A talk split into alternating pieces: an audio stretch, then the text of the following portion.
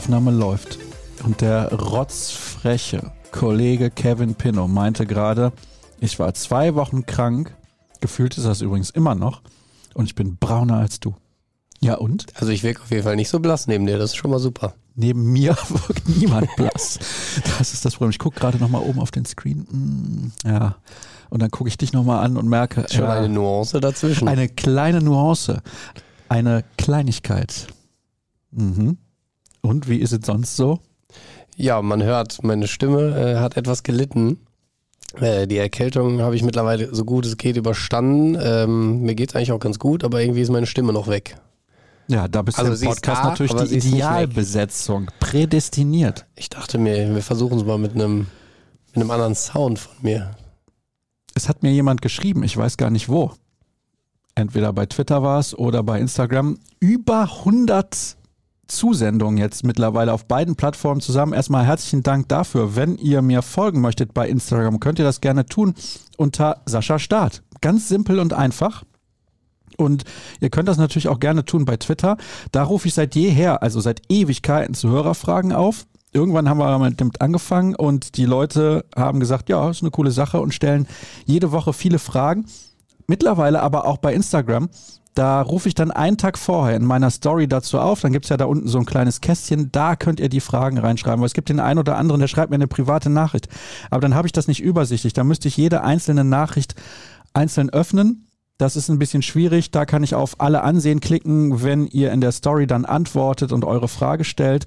Das ist super und ich gucke mal, wie viel ich mit reinnehmen kann. Ein paar haben geschrieben, Vorgeplänkel super und haben ja auch Vorschläge gemacht, über das, über was wir sprechen können. Jemand hat mir aber auch geschrieben, ah, es ist aber blöd bei Spotify, da kann man nicht vorspulen. Merkt euch einfach immer so grob zehn Minuten. Wenn wir dann immer noch über was anderes reden als den BVB, dann werdet ihr die zwei, drei Minuten auch noch aushalten. Wir halten uns aber so grob an die 10, 20 Minuten und mal gucken, welche Themen wir heute mit dabei haben. Wie gesagt, ich habe Vorschläge bekommen fürs Vorgeplänkel. Die Leute möchten unter anderem wissen, ob wir Skifahren können. Nee. Das ist in einem absoluten Desaster geendet. Ich war in der Skifreizeit, wann ist man da? Neunte Klasse oder so? Ähm, das war meine einzige Skierfahrung. Die musste ich dann nach drei Tagen abbrechen, weil ich mit einer Halskrause und zwei angebrochenen Halswirbeln im äh, Krankenhaus lag. Ähm, was mir allerdings nicht beim Skifahren passiert ist, sondern auf dem Weg in den Skikeller.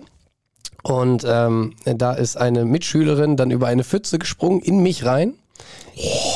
Ich habe mich weggedreht, relativ zügig, weil es halt ein Reflex war und bin mit der Schläfe gegen eine, ich würde mal sagen, fünf bis acht Zentimeter dicke Holztür geknallt und habe mir zwei Halswirbel angebrochen. Alle anderen sind weitergefahren. Ich durfte dann die ganze Zeit schön im Krankenhaus liegen und dann die restlichen Tage in der Jugendherberge verbringen.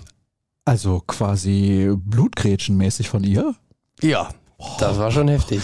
Ich letztens noch ein sehr lustiges Video bei Instagram von so einem Amateurfußballspiel Ja, gesehen. traumhaft, ja. Fantastisch. Ja, weil die Situation war eigentlich abgepfiffen und dann hatte jemand einen, anderen Spieler gefault. Sagen wir mal, Hans hat Manfred Werner. gefault oh, oder Werner.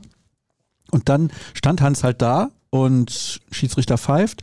Und dann kommt von der anderen Mannschaft, kommt Ulf und wichst den Hans aber sowas von aus dem Leben. Boah, mein lieber Schwan. War sehr lustig. Du, ich bin Kreisliga B, das sehe ich eigentlich jeden Sonntag. Ja, ja, ja, okay, alles klar.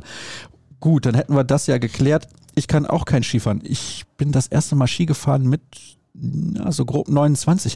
Da war ich in Slowenien bei einem Kumpel und der sagt so, ja, wenn du da bist, dann fahren wir irgendwie da ins Dreiländereck Kärnten, Südtirol oder Italien und Slowenien. Okay, dann sind wir da hingefahren. Ich sag, pass auf, ich habe das ja noch nie gemacht. Ich war einmal in der Skihalle in Neuss, um das ein bisschen anzutesten, aber ist natürlich nicht vergleichbar mit einem 2000 Meter Berg. Dann er ohne Stöcke und fährt so rückwärts runter und sagt, komm, komm, komm. Und ich sag, ich sehe die nächste Kurve nicht. Was ist das denn hier für eine Piste? Ja, schwarz. Fand ich dann doch fürs erste Mal ein bisschen, ah, Direkt rein ins kalte Wasser. Mhm, Ja, klar. Ich habe mich dann auf andere Pisten fokussiert im restlichen Verlauf des Tages. War aber geil. Keine Wolke am Himmel. Hat mir sehr viel Spaß gemacht. Aber seitdem war ich nur ein weiteres Mal Skifahren. Damals noch diese langen Ski. Mittlerweile gibt's ja diese kurzen. Naja, in deinem Alter ist man noch lange Spiel fahren. So, wir wechseln das Vorgeplänkel-Thema, während du aushustest und die Taste extra noch drücken musst.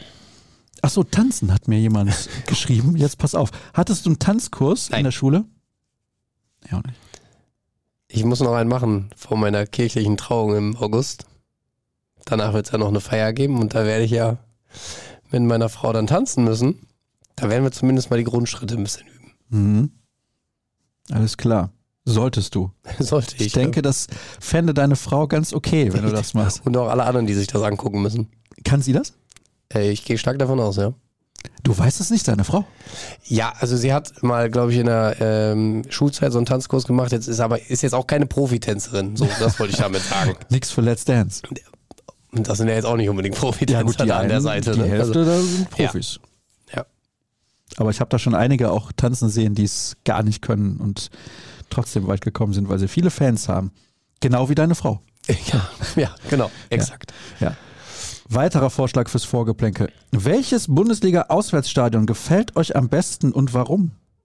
Ich bin, ähm, wie lange ist denn jetzt her? Zwei Wochen in Bremen äh, gewesen und das hat mir sehr, sehr gut gefallen, da muss ich sagen. Jetzt ähm, äh, muss, ich, muss ich ja dazu gestehen, ähm, wir sitzen auf der Pressetribüne, die sieht ein bisschen angenehmer aus als der Auswärtsblock mit diesen Zäunen und Plexiglasscheiben. Aber so das Ambiente da in Bremen hat mir sehr, sehr gut gefallen, muss ich sagen. Finde ich auch schön. Ich war noch nicht da, seitdem das fertig umgebaut ist, aber fand es eigentlich damals auch schon ganz cool. Ist ja auch schön gelegen. Ich nehme das Stadion in Köln-Müngersdorf und zwar natürlich ausverkauft logischerweise und bei Flutlicht. Köln auch immer eine Reise wert, Ja. stimmt. Auf jeden Fall super. Hier wird nochmal gefragt, ob wir Skifahren können. PS, bei Bologna spielt noch ein anderer? Elbischer. Ja, ich weiß auch nicht, was da los ist. Die sind einfach anscheinend alle begeisterte Skifahrer. War doch gerade Ski-WM, oder? Und Biathlon-WM war auch. Welche Spiele würdet ihr gerne mal live im Stadion erleben? Auch ein Vorschlag fürs Vorgeplänke. Hast du was? Wir reden jetzt nur über Fußball, oder? Ja. Ja, ich würde schon gerne das Rückspiel zwischen Liverpool und Real sehen. Oh, okay. Das wäre schon, glaube ich, cool. Ja, denkst du? Das ist doch eh entschieden. Nee. Doch, die holen Nee. doch keine drei Tore Rückstand auf. Doch nicht Liverpool in der Form dieser Saison. Keine, keine Auswärtstorregel mehr. Ja, trotzdem. Hinspiel war in Enfield, oder? Ja, 5-2 für Real Madrid. Nach 2-0 Führung für Liverpool.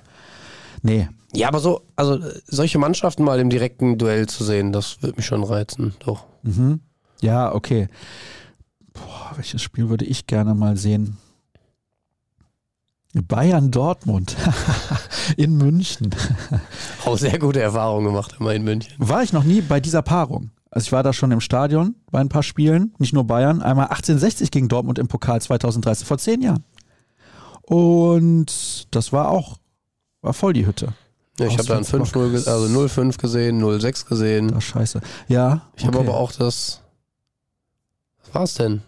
das 1 Pokalspiel. auch gesehen. Nee, ich glaube das Pokalspiel, wo sie weitergekommen sind. Pokal-Halbfinale, wo Manny Bender auf der Linie klärt. Genau. Oh, stark.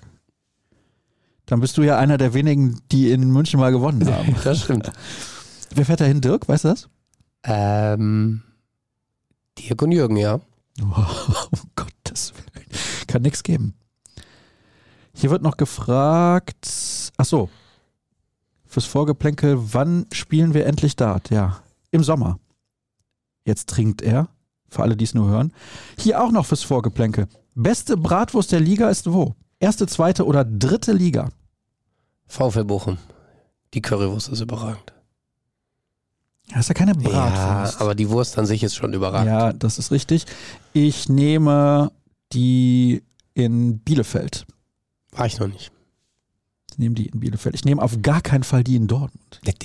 Das muss ich allerdings auch keinem erzählen. Best Vorgeplänkel ever. Wie bist du Handballer geworden? Hm. Ja, in meiner Klasse. In meiner Klasse haben damals gefühlt von, ich würde sagen, 25 Kindern bestimmt 15 Handball gespielt. Und Solingen ist eine Handballstadt. Das stimmt. Und deswegen habe ich angefangen mit 10, 11 oder 12, ich weiß es gar nicht mehr, Handball zu spielen. Das ist ja super. Besser können wir gar nicht aussteigen. 9 Minuten 50.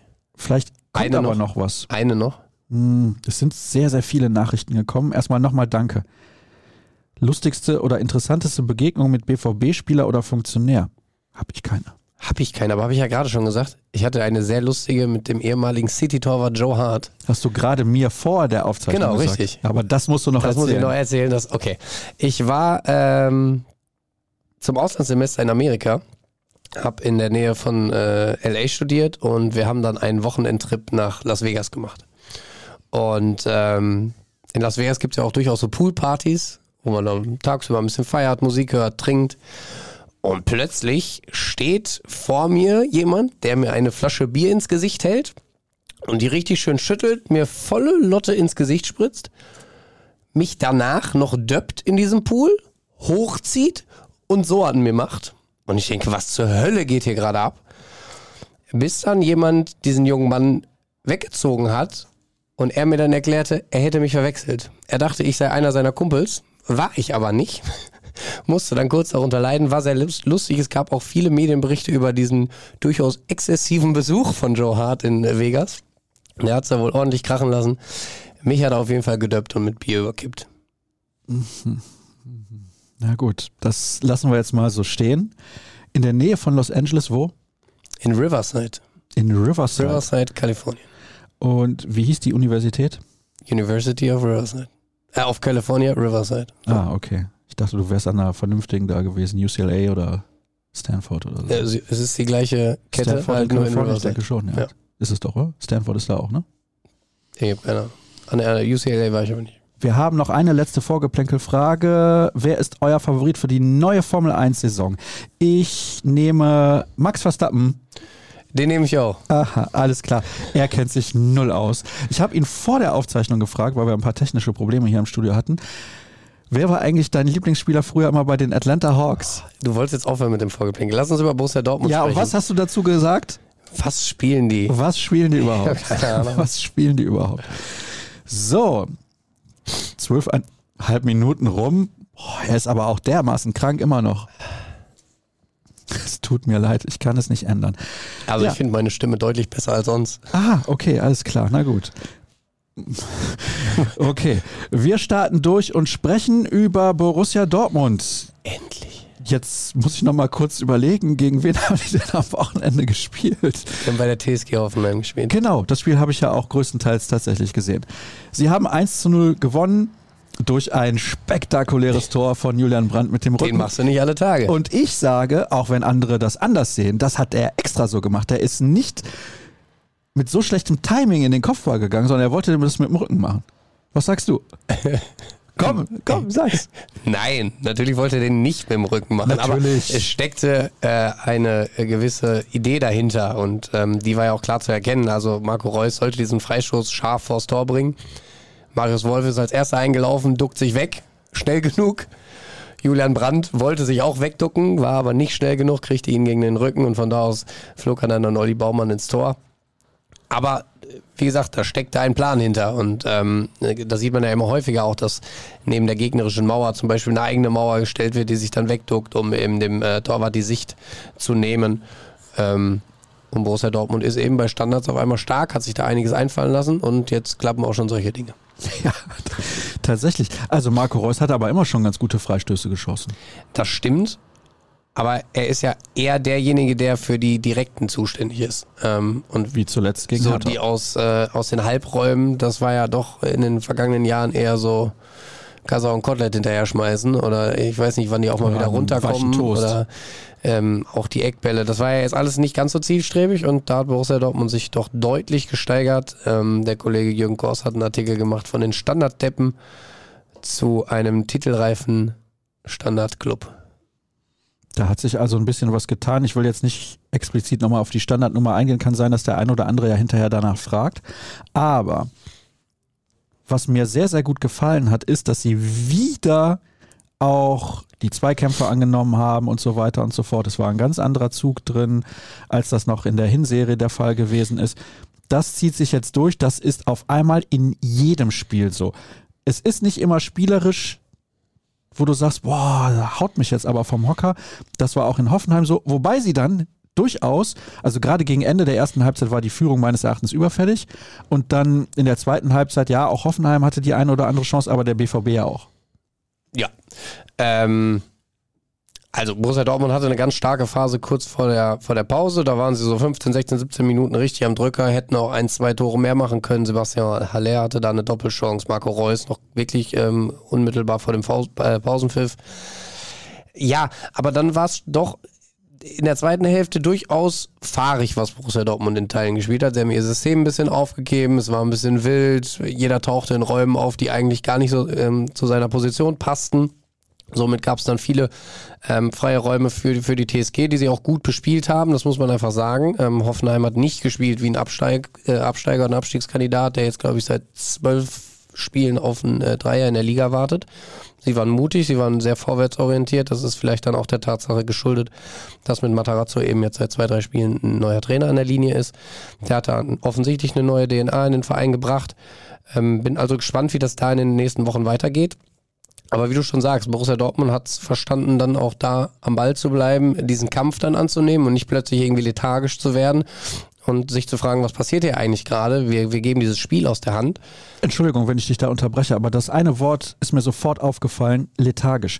Das ist nämlich etwas, wo ich glaube, dass viele Leute da in der Vergangenheit, ich sag mal, sich leicht drüber aufgeregt haben, weil das einfach etwas ist, was sie nicht akzeptieren können. Also wenn die lethargisch und mit einer Larifari-Körpersprache über den Platz laufen, da werden die Fans, glaube ich, ah, ein bisschen ungeduldig. Das kann ich auch nachvollziehen, weil das ist ja das, was man verlangen kann. Dass sie mit einer super Einstellung da reingehen. Und das ist jetzt eben so, dass sie das seit einiger Zeit haben und quasi auch durchziehen und auch immer auf den Platz bringen.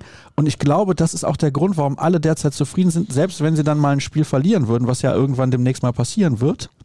Trotzdem sagen alle, ja, es ist das Mindestmaß und da genau das, was man auch in Hoffenheim wieder gesehen hat. Ja, das brauchst du einfach, ne? Und du musst halt zeigen, dass du Bock hast, dieses Spiel zu gewinnen, egal wie. Und ähm, das war in der Hinrunde eben oft genug nicht so. Da hast du dann nach einem Rückstand oder sogar ja auch nach einer Führung, aber wenn du dann eine Phase hattest, wo es mal gerade nicht ganz so gut für dich lief, ähm, konntest du darauf nicht reagieren. Und, und dann haben sie sich selbst oft aufgegeben, haben den Ball dann irgendwie auch viel leichter verloren, waren gar nicht mehr Herr der Lage, hatten das Spiel nicht mehr im Griff. Und selbst wenn du jetzt eine Phase hast von fünf bis zehn Minuten, wo die TSG dann vielleicht auch am Drücker war, schaffen sich dann aber nochmal den Schalter umzudrehen und wieder an sich selbst ähm, zu appellieren, diesen Willen an den Tag zu bringen, diesen Einsatz, diese Leidenschaft auf dem Platz zu zeigen wir sind Borussia Dortmund, wir wollen dieses Spiel gewinnen. Am Ende auch egal wie. Und das ähm, fand ich sehr, sehr gut, wie Marius Wolf und auch Julian Riasson, die waren ja gestern bei uns bei 1909, der schwarz-gelbe Talk. Zu Gast könnt ihr euch gerne nochmal anschauen im Real Life, wer es verpasst hat, ähm, haben wir auf unserer Seite, kostenlos. Schaut also gerne rein. Ähm, sehr unterhaltsam, Roman Weidenfeller war auch noch da. Und die beiden haben gesagt, das ist, glaube ich, aktuell die größte Stärke, dass wir Spiele auf unterschiedlichste Art und Weise gewinnen können. Sie können ein Hurra-Fußball spielen, wie gegen Freiburg in der zweiten Halbzeit, wo sie sich in einen Rausch gespielt haben, wo jede 1 gegen 1 Situation funktioniert hat, wo ähm, man ein Spiel Klatsch gespielt hat, auch vielleicht die ein oder andere Aktion funktioniert, die sonst eben nicht klappt. Dann kannst du aber kämpfen wie in Hoffenheim. Du kannst aber auch ein, ein erst so ein Last-Minute-Ding wie in, wo war es, in Mainz, ähm, da irgendwie noch über die Bühne wuppen das ist gerade so diese, diese Sache, die sich bei Borussia Dortmund entwickelt, wo du sagst, wenn du das jetzt verinnerlicht hast und du es hinbekommst, das auch über die kommenden Wochen weiter an den Tag zu legen, keine Frage, wie du schon gesagt hast, Borussia Dortmund wird in dieser Rückrunde mit Sicherheit noch ein Spiel verlieren. Und dann wird es aber spannend, wie reagieren sie darauf? Wenn sie dann auch ähm, aus dieser Niederlage dann die ihre Lehren ziehen können, positive Dinge mit rausnehmen können, weil sie eben trotzdem sich treu geblieben sind und nur der Gegner vielleicht an diesem Tag besser war. Das kann immer mal passieren. Aber du die Grundtugenden auf den Platz gebracht hast, dann kannst du da ganz oben gehen. Dann würde ich gerne noch von dir wissen, wie du diese beiden Foul-Situationen bewertest, wo der War eingegriffen hat. Und zwar ist es ja so, dass du einmal die Szene hattest, wo es den Elfmeter dann nicht gab für Hoffenheim, weil der Schiedsrichter gesagt hat, mir reicht das Foul nicht aus. Genau, er ist ja nach draußen beordert worden vom VR aufgrund der Tatsache, dass das Foul, was er gepfiffen hat von Emre Can an Akpo Guma, innerhalb und nicht, wie er es entschieden hat, außerhalb des Strafraums stattgefunden hat. So. Und dann hat er sich das angeschaut, musste dann feststellen, okay, es war tatsächlich innerhalb. Folgerichtig wäre die Entscheidung Elfmeter gewesen. Er ist dann aber zu dem Entschluss gekommen, puh, dieser Kontakt oben, also ähm, äh, Martin Petersen hat eigentlich den Kontakt oben gepfiffen, so wie er es später erklärt hat. Es war ein Schieben oder er hat ein Schieben wahrgenommen von Emre Can und gar nicht unbedingt den Tritt unten am Fuß.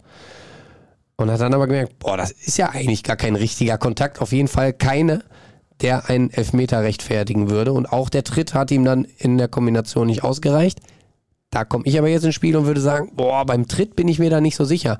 Also wenn du eine Bewegung aus ähm, ähm, oder von der Linie wegmachst und von hinten dir einer in die Hacke tritt, bringt dich das aus dem Tritt. Das ist einfach so. Das ist kein, kein ähm, heftiges Foulspiel und ich bin jetzt auch keiner, der das eigentlich gerne gepfiffen haben möchte. Mhm. Aus dem laufenden Betrieb.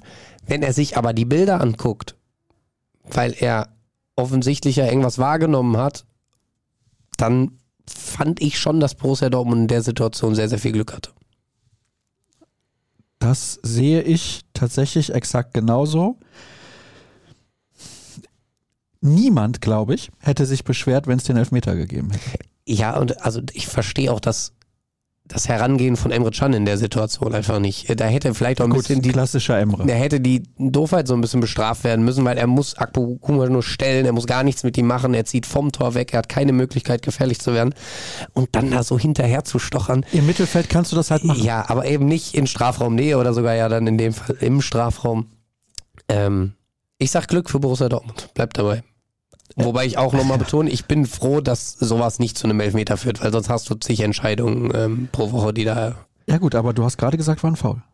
Ja. Ja. Dann ist eigentlich ja auch Elfmeter. Ja, ist, ist ja auch richtig. Die zweite Situation. Schlotterbeck. Ja, können wir schnell machen. Haut ihn volle Möhre in die Hacke. Ist ein klares Foul. Ähm, die Regel ist ja so, ähm, solange Hoffenheim nicht wieder im Ballbesitz war, ist es noch die gleiche Szene. Das heißt, Borussia Dortmund hat dann den Konter gefahren, der muss dann ähm, zurückgenommen werden, ist einfach so. Klares Foul von Schlotterbeck. Da hat sich auch, glaube ich, am Ende keiner beschwert. Schade für Marius Wolf. Schade für war Marius Wolf. Geile Bude. Ja, stimmt. Das war schon, war schon ein gutes Ding. Ja, kann man mal so machen. Wir haben jetzt zehn Minuten über das Spiel gesprochen. Wir haben aber ja so unendlich viele Hörerfragen. Und da müssen wir irgendwann Sprechen mal. wir gar nicht über gestern Abend noch. Über den 1909 Talk? Ja. Dazu kann ich ja einen Satz gerne verlieren. Mach doch mal. Ich bin ja auch da gewesen und Ja. muss sagen, ich fand es extrem kurzweilig. Also wenn ihr das Ding nochmal schauen wollt, wir haben es glaube ich auch bei YouTube. Ja, haben wir auch. Ja. Wir haben auch ein Highlight-Video. Mhm. Also wer jetzt vielleicht nicht die ganzen anderthalb Stunden schauen möchte, der kann sich das auch nochmal in knapp fünf ähm, reinpfeifen. Da gibt es die besten Aussagen. Und ähm, ein Thema war ja dominierend, deswegen spreche ich es nochmal an. Ähm, und weil wir gerade auch über Marius Wolf gesprochen haben. Ähm, was viele ja nicht wussten und auch ähm, ähm, wir jetzt erst vor kurzem erfahren haben, Marius Wolf musste sich im November einer Herzoperation unterziehen. Ähm, es gab ja immer wieder Probleme bei ihm gesundheitlicher Art. Ähm, er hatte, glaube ich, im Oktober zwei Spiele verpasst, stand dann wieder im Kader. Damals war es ähm, ein Infekt, so war es zumindest angegeben von Borussia Dortmund. Und dann fiel er gegen äh, Union Berlin wieder aus, wieder wegen eines Infekts, stand dann aber nochmal im Kader, ehe Borussia Dortmund dann ähm, Anfang November das vorzeitige Ende des Sportjahres für Marius Wolf bekannt gegeben hatte, aufgrund, so und jetzt wird schwierig, einer infektbedingten Störung des Gleichgewichtsorgans. So, mittlerweile ist klar, da steckt ein bisschen mehr hinter. Es gibt, ähm, oder es wurde ein Vorhofflimmern bei Marius Wolf diagnostiziert. Dann ging alles auch recht zügig. Ähm, innerhalb von drei Tagen äh, wurde er dann auch operiert in einer Frankfurter Spezialklinik.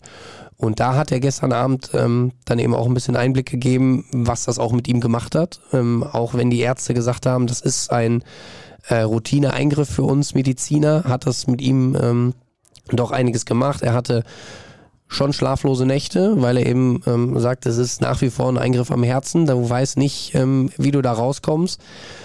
Und hatte äh, auch ein wenig Sorgen um äh, seine Gesundheit, natürlich auch um seine Karriere. Man weiß immer nicht als Leistungssportler, wie steckt man sowas weg. Also, sehr interessanter Talk. Ähm, das war jetzt so der grobe Abriss. Alle Details gibt's bei uns auf rn.de slash bvb und natürlich auch auf YouTube in dem Video. Schaut also gerne rein. Und äh, umso schöner, dass Marius Wolf so jetzt zurück ist und gestern dann eben auch bei uns zu Gast war. Ja, wir hatten, wie gesagt, tolle Gäste. Es war sehr, sehr kurzweilig auf jeden Fall. Also ich habe mich bestens unterhalten gefühlt und am Ende haben wir ja noch jemanden Dann wird es auch noch emotional. Mm, Da wird es richtig emotional. Dafür müsst ihr aber diesen Podcast auch zu Ende hören, denn die Hörerfrage dazu, es gibt also keine Hörerfrage explizit dazu, aber wir erklären es dann gleich, wenn wir sie beantworten, werden wir natürlich als letzte hier stellen, beziehungsweise dann die Antwort darauf geben. Aber wir haben sehr, sehr viele und jetzt muss ich nochmal aufschreiben, ab wann wir die Hörerfragen beantworten, die so unendlich viele sind. Wir werden sie gar nicht alle äh, beantworten können. Ich beginne mal mit der ersten. Wie weit geht es für die U19 in der Youth League? Du warst ja hier schon gestern dabei, dich um den Talk ein bisschen zu kümmern. Und ich war aber mit dem Kollegen Cedric Gebhardt in Brakel und habe mir das Spiel der U19 gegen Paris Saint-Germain angesehen. Wo alle vorher gesagt haben, ah, ohne Collins, also der wichtigste Mann in der Abwehr, wird schwer. Ich muss sagen, diese U19 hat mich gestern dermaßen überzeugt. PSG hatte natürlich auch Torchancen, aber der BVB hat zwar hinterher dann im Elfmeterschießen gewonnen, aber absolut hoch verdient. War insbesondere im zweiten Durchgang die klar bessere Mannschaft und jetzt spielen sie am, ich glaube, 14. oder 15. März zu Hause. Wir wissen aktuell noch nicht, glaube ich, ob sie ins große Stadion ausweichen gegen Nein, Hajduk Split. Ja, ich glaube, das ist so, so eine ganz schwierige Nummer jetzt. Ne? Jetzt kommst du vom Top-Favoriten PSG, jetzt hast du es auf einmal mit Hajduk Split zu tun, weiß irgendwie so gar nicht, woran du bist. Ähm, jetzt muss man aber sagen, die haben Manchester City rausgekegelt und da war ich wiederum äh, im Stadion. Ich habe mir die U19 in äh, Manchester gegen ähm, die Jugend der Citizens angeschaut und muss sagen, die hatten schon eine enorme Qualität. Und wenn du die raushaust, dann könnte das im Viertelfinale ein ganz schön heißer Tanz werden. Borussia Dortmunds U19 war noch nie im Halbfinale der Youth League. Letztes Jahr ja ausgeschieden im Sehr großen Stadion. Ja, ja, gegen gegen, Atletico. ja, gegen Atletico Madrid. Das war wirklich aber auch ein Drecksspiel, muss man wirklich sagen. Ja, da hat doch Bradley Fink noch früh einen Elfmeter verschossen. Verschossen. Ja. Das war überhaupt nicht gut. Ja, jetzt bin ich mal sehr gespannt, was sie dieses Jahr dann im Viertelfinale machen. Wie gesagt, am 14. oder 15. März zu Hause gegen Hajduk Split. Ist also einfach Ja. so eine Wundertüte, deswegen können wir es jetzt nicht so richtig prognostizieren. Also Nee, können wir auch nicht. Aber wie Split gesagt, ist jetzt nicht. also der kroatische Jugendjahrgang, auch der bei Dynamo Zagreb, beziehungsweise was die aktuell da haben, gilt als sehr, sehr talentiert. Von daher ist das jetzt keine Sensation, dass Hajduk gegen City gewonnen hat. Es ist auf jeden Fall eine Überraschung, aber eine Sensation ist es nicht. Bin sehr, sehr gespannt, was dabei rauskommt. Aber wir werden ja bald wissen, wann es terminiert ist. Vielleicht wurde es ja gerade schon terminiert, während wir aufzeichnen. Das kann ja dann mal passieren. Aber ist jetzt auch nicht so wichtig. Letzte Saison nach 22 Spieltagen 46 Punkte. Diese Saison 46 Punkte. Wird der BVB wegen des aktuellen Flows überschätzt? Das glaube ich nicht, dass er überschätzt wird. Nö. Ich glaube, es geht auch gar nicht um die Punkteausbeute am Ende, wo du ähm, die, die aktuelle Situation bemisst, ähm, sondern die Art und Weise. Und da haben wir ja gerade schon drüber gesprochen, dass du eben in die Spiele gehst mit einem absoluten Willen, die Partien zu gewinnen, dass du Bock hast, Fußball zu spielen, dass du aber auch bereit bist, Fußball zu arbeiten und vor allem diese Arbeit vorausstellst und nicht irgendwie mit Hackespitz 1, 2, 3 anfängst, sondern erstmal die Basics auf den Platz bringst und dann richtig guten Fußball spielst, weil das eine resultiert aus dem anderen. Das ist einfach so. Und da hat Borussia Dortmund im Vergleich zum Vorjahr einfach eine enorme Entwicklung genommen. Und ähm, ich glaube, das ist das, was in die Analyse gerade am meisten mit reinspielt. Und dann eben auch, dass die Konkurrenz nicht ganz so stark ist aktuell, wie sie es vielleicht vor einem Jahr noch war. Und man darf nicht vergessen, in der Liga vielleicht punktgleich, aber man ist in der Champions League weiter. Man steht, ich will jetzt nicht sagen mit einem Bein im Viertelfinale, aber hat eine sehr gute Ausgangsposition auf jeden Fall fürs Rückspiel ähm, in London und ist im äh, Pokal auch weiter. Also da hat man schon deutliche Schritte dann auch gemacht. Also klar, das kommt jetzt auch daher, dass man genauso viele Punkte hat wie in der Vorsaison, weil man jetzt alles gewinnt. Trotzdem, ich finde das aktuell absolut vorzeigbar. Das heißt jetzt nicht, dass ich völlig begeistert bin. Ich glaube, das sagen wir auch immer wieder, dass natürlich auch solche Spiele regelmäßig verloren werden können. Das Glück ist in dieser Saison schon sehr strapaziert worden. Das kann man eindeutig so sagen. Was mir aber gefällt, ist, dass das auch offensichtlich bei den Spielern angekommen ist und die das verstanden haben, dass so ein 1-0 in Hoffenheim jetzt nicht alltäglich ist und dass das äh, folgerichtig ist, weil sie die Sterne vom Himmel gespielt haben, sondern dass ein Julian Brandt, dass ein Niklas Süle, dass auch ein Marco Reus, Karim Adeyemi immer wieder daran ähm, at meine Güte, appellieren, dass sie arbeiten müssen dafür, für diesen Erfolg. Und sie wissen, wo sie herkommen, weil vor neun Spielen, äh, will ich jetzt nicht sagen, haben wir sie zum Versager gemacht, aber da stand man auf Tabellenplatz 6, äh, war weit weg von der Spitze. Zur Krampe hat sie natürlich zum Versager gemacht. natürlich gut, aber das ist ja auch unser Chefkritiker, ne? Ja, eben. Ähm, so, und sie wissen eben, so schnell kann es gehen im Fußball, es kann so schnell nach oben gehen, es kann genauso schnell nach unten gehen. Und ähm, man muss diese Entwicklung jetzt einfach fortsetzen. Was wurde eigentlich aus eurem Podcast-Sponsoring? War bereits nach zwei Folgen Schluss. Wir hatten ein Sponsoring. Da weißt du mehr als ich. Ich bin nicht jede. Woche da, du sitzt hier jede Woche. Ich habe auf Borusini hingewiesen, aber das ist ja ein hauseigenes Magazin. Das ist ja kein Sponsoring. Wenn ihr gerne sponsern wollt, insbesondere mich, dann könnt ihr das gerne tun. Einfach, kein gib doch deinen. IBAN hier noch an. Nein, IBAN nicht. Wobei, die läuft gleich unten durch. Da werde ich einfach den Kollegen aus dem Schnitt sagen. Blenden mal unten bitte meine IBAN ein. Können mir aber auch einfach eine E-Mail schreiben. Ist gar kein Problem. Nein, ich wüsste nicht, dass wir ein Podcast-Sponsoring gehabt hätten. Nein, hatten wir nicht. Wäre mir, wie gesagt, neu. Aber ihr könnt euch gerne melden, ist gar kein Problem. Wenn ihr der Vorstandschef eines DAX-Unternehmens seid zum Beispiel, dann meldet euch einfach und unterstützt uns. Insbesondere, wie gesagt, Kevin oder auch mich. Oh ja. Ich bin jede Woche da, Kevin nur alle vier. Du lädst mich ja so selten ein. Möchtest du häufiger kommen? Ich hoffe, du hast auf dem Schirm, dass ich im April wieder einen Monat weg bin. Das heißt, du musst vorher nochmal da Richtig. mit Ich sollte dabei vorher sein. nochmal kommen. Ja. Vielleicht nach Köln. Was hältst du davon? Wann ist das Spiel beim Am FC? 18. 18. März. Hm, Das notiere ich mir hier. 18.3. FC schreibe ich auf. Hat er wirklich aufgeschrieben? PIN. tut nur so. Danach. So. Kriegen wir hin. Super, ich freue mich. Ich, Ich hoffe, die Leute auch. auch. Vielleicht wollen die mich ja gar nicht. Können ja, können ja mal so, ein, so eine Abstimmung machen. Wen wollt ihr im Podcast? Ich glaube, Kröger wird gewinnen. Ja, Kröger wird gewinnen. Den listen wir gar nicht auf. Kröger. Wo können wir denn so eine Kröger. Abstimmung machen? Dann online auf unserem Portal, ja? Auf Instagram kann man das auch machen, Oh ja, wie du sagst. das ist richtig. Sag mal weiter im Text. Wieso hat man Meunier bei mehreren Offerten in der Vergangenheit nicht ziehen lassen?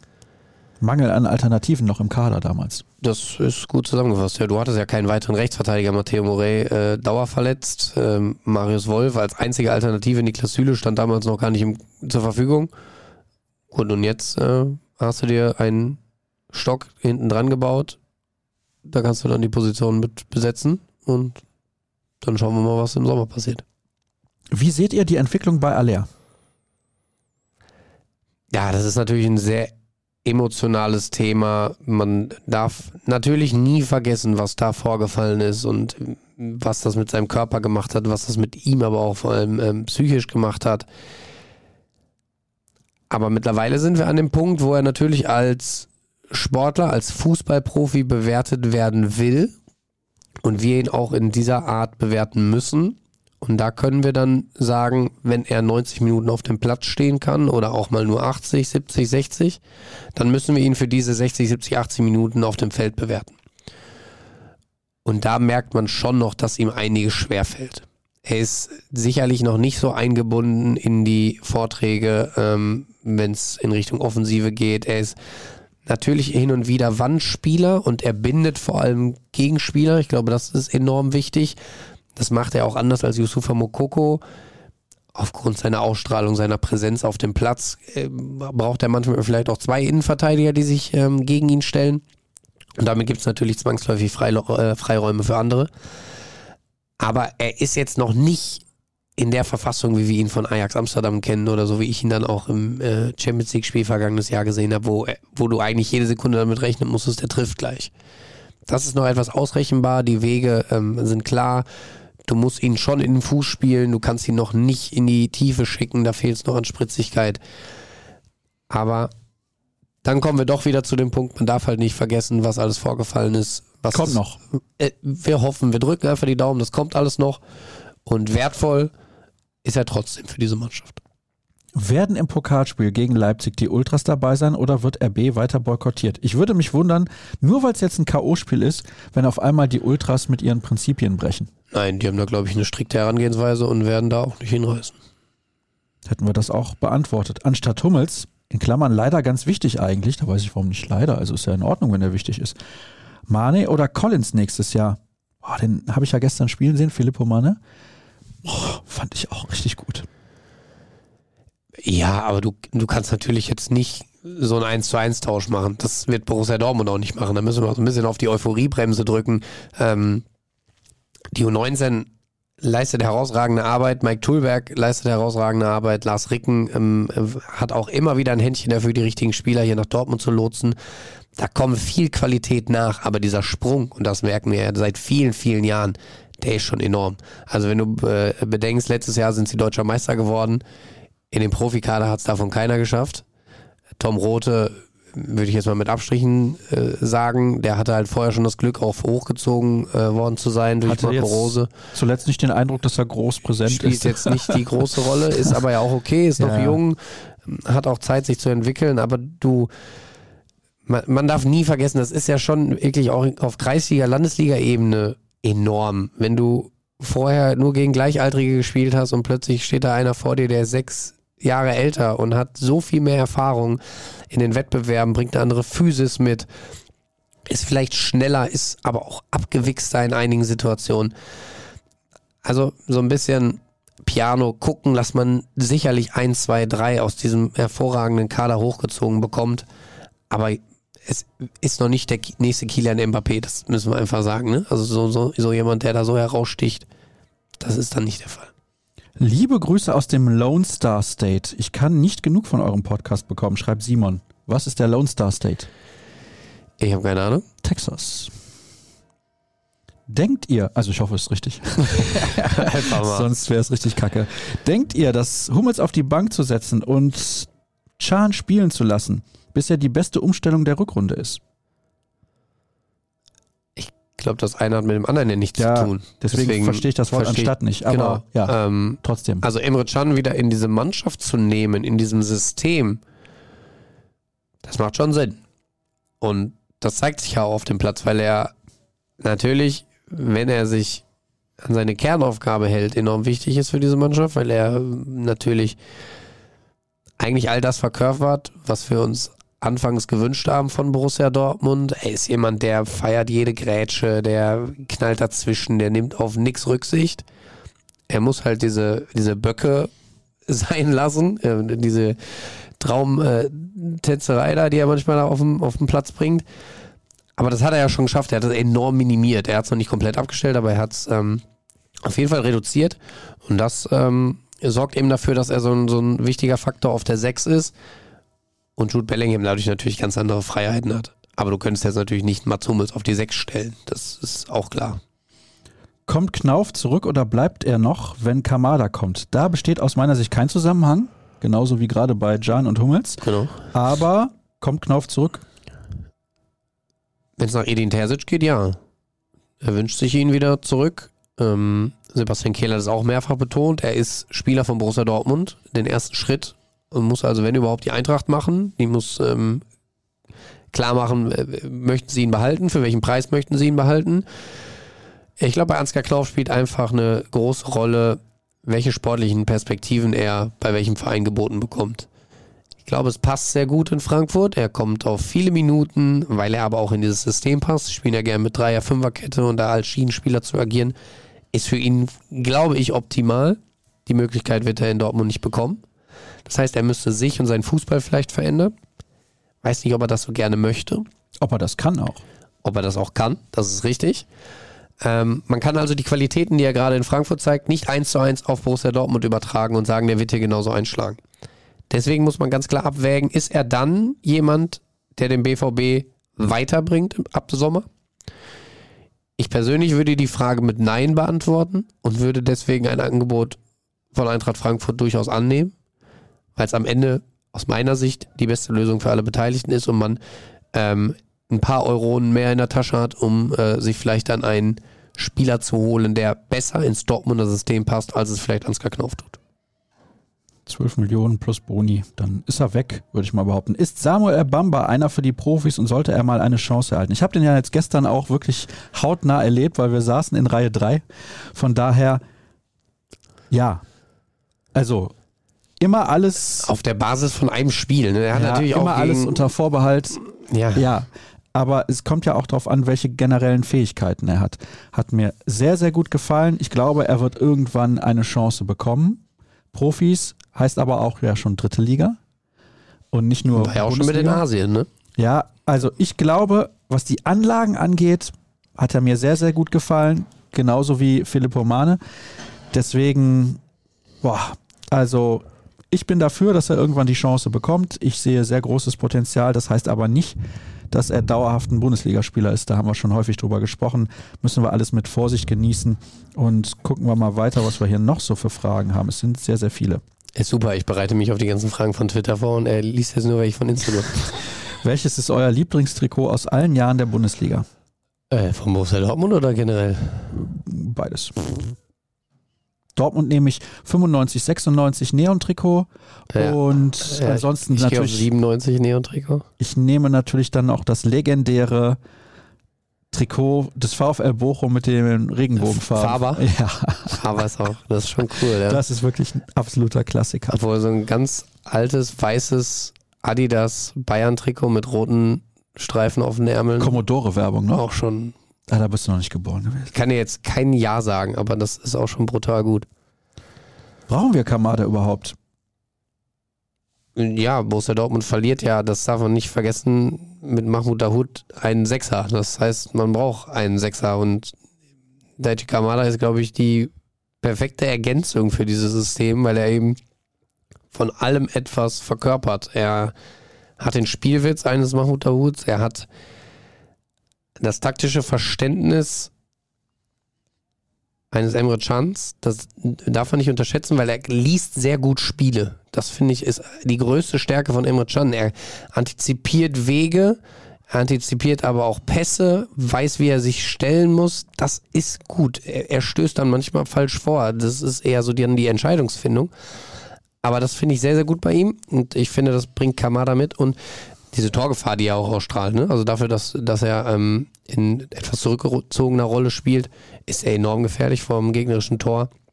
Ähm, ich würde ihn sehr, sehr gerne in Dortmund sehen und äh, bin auch sehr zuversichtlich, dass wir ihn nächstes Jahr in Dortmund sehen. Klavi ist Bayern-Fan. Wusstet ihr das die ganze Zeit? Ich bin immer noch schockiert. Äh, ja, wir wussten es. Wir wussten es und wir haben es geduldet.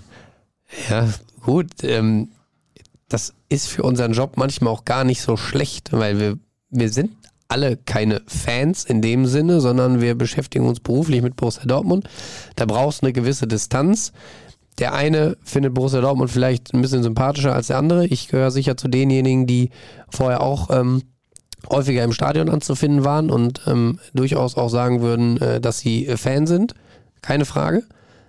Aber das habe ich in Teilen auch abgelegt. Da habe ich relativ früh, glaube ich, in einem unserer ersten Podcasts drüber gesprochen, dass ich mir diese Aufgabe auch stell, äh, selbst gestellt habe. Als ich diesen Job angetreten habe, habe ich gesagt, so, jetzt, du bist kein Fan, du bist kein Anhänger mehr, sondern du bist jetzt Journalist, Reporter, der sich auf allen Ebenen kritisch, wenn es sein muss, kritisch mit diesem Verein auseinandersetzt. Und dann eben nicht die Fanbrille aufhat ähm, und sagt, ja, das ist doch alles super. Und äh, deswegen ist es auch total verbreitet äh, in Sportredaktionen, dass ähm, Personen Vereine betreuen, die alles andere als Fans oder Anhänger äh, dieses Clubs sind. Ich bin Anhänger von Borussia Dortmund, kann ich an der Stelle sagen. Ja, aber du bist ja in dem Sinne auch kein BVB-Reporter. Nee, Nö, also du darfst das ja auch völlig. Ja. Ich darf das ja auch sagen, dass ich mit diesem Verein sympathisiere. Ist ja auch vollkommen okay. Genauso wie Klavi sagt, ähm, er findet die Bayern gut. Trotzdem, nein. trotzdem bin nein, ich nein, mir das darf sicher. er nicht sagen, das ist nicht in Ordnung. Trotzdem bin ich mir sicher, dass er sich am Ende genauso freut, wenn Borussia Dortmund Meister wird und ähm, wir da ein cooles Produkt drumherum gestalten können, ähm, als wenn es die Bayern machen. ich hoffe, ich habe an Klavi dieser, noch Stelle, an dieser Stelle solltet ihr die YouTube-Variante auf jeden Fall zu Rate ziehen, falls ihr nicht sowieso bei YouTube reinschaut. Hier auf der Insel wird viel über Jude Bellingham spekuliert. Momentan schreiben die Papers, dass Liverpool noch ein Jahr warten will, da die Champions League-Qualifikation nichts wird. Das wäre für den BVB natürlich überragend, aber wie wahrscheinlich ist diese Spekulation? Naja, wenn in der Zwischenzeit Real Madrid die gleiche Summe zahlt, dann ist er auch weg. Weiß ich nicht, weil wir dürfen ja bei all den Summen, die Borussia Dortmund gerne einnehmen würde, nicht vergessen, dass man erstens den Spieler am aller, allerliebsten hier halten möchte, auch bereit ist, tiefer in die Tasche zu greifen, sein Gehalt nochmal zu erhöhen. Und man darf ja auch überhaupt nicht vergessen, dass Jude Bellingham auch noch eine Meinung hat. Ähm, ich weiß nicht, ob der unbedingt zu Real möchte oder ob er sagt, er möchte unbedingt zurück auf die Insel, er will in England in der Premier League Fußball spielen. Und dann wäre das doch vielleicht nochmal ein Modell, ähm, was sicherlich für, für alle Seiten dann ähm, gar nicht mal so schlecht wäre. Man könnte seinen Vertrag nochmal verlängern um ein Jahr, ähm, vielleicht mit einer, mit einer Ausstiegsklausel dann für 2024 festgeschriebene Summe. Liverpool wüsste, woran sie wären. Jude Bellingham wüsste, woran er wäre, der BVB wüsste, woran er wäre und er weiß, vor allem im 24 bekomme ich Geld, aber viel wichtiger, ich habe noch ein Jahr Jude Bellingham und da würden sich, glaube ich, da bin ich mir sehr, sehr sicher, 99% aller Dortmund-Anhänger freuen. Ähm, also, definitiv eine Sache, die eintreten könnte. Was haltet ihr von Cornet als potenziellen Nachfolger von Bellingham? sehe ich nicht zwangsläufig als 1 zu 1 Ersatz, muss ich sagen. Ich glaube, da ist äh, dann qualitativ doch ein zu großes Gefälle zwischen diesen beiden Spielern. Bellingham sehe ich da doch auf einem anderen Level. Ich könnte ihn mir als Ergänzung vorstellen.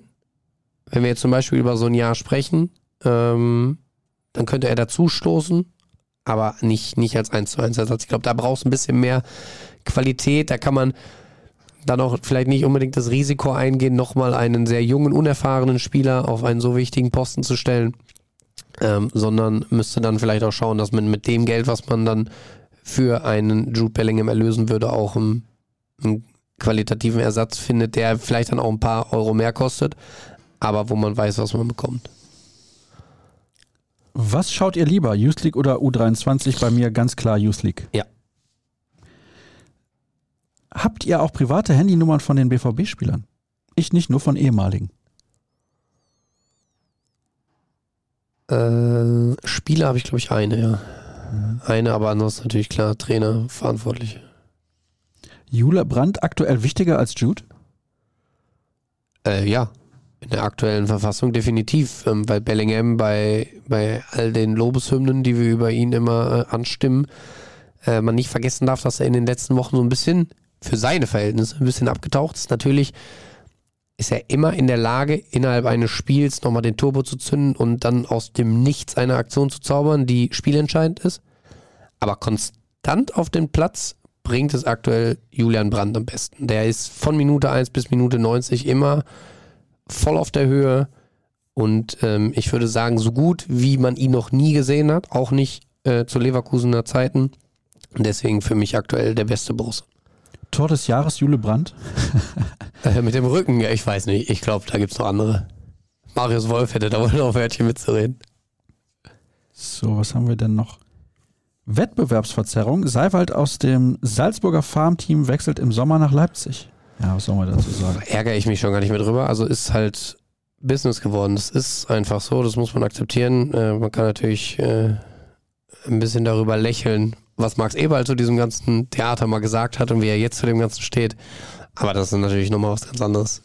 Einige fragen hier auch nach den Transferplanungen für den Sommer. Würde ich gerne ein bisschen nach hinten schieben, weil wir haben jetzt hier so wenige Fragen bei Twitter bislang gar keine beantwortet. Ich wollte sagen, rutsch mal zu Twitter, sonst ja. steht da ja demnächst keiner mehr. Grüße aus Thailand. Könnt ihr etwas sagen zu den finanziellen Zahlen? Des BVB. Das mache ich demnächst mal mit Jürgen Kors. Bitte dann die Frage nochmal stellen, weil Jürgen ist unser Finanzexperte.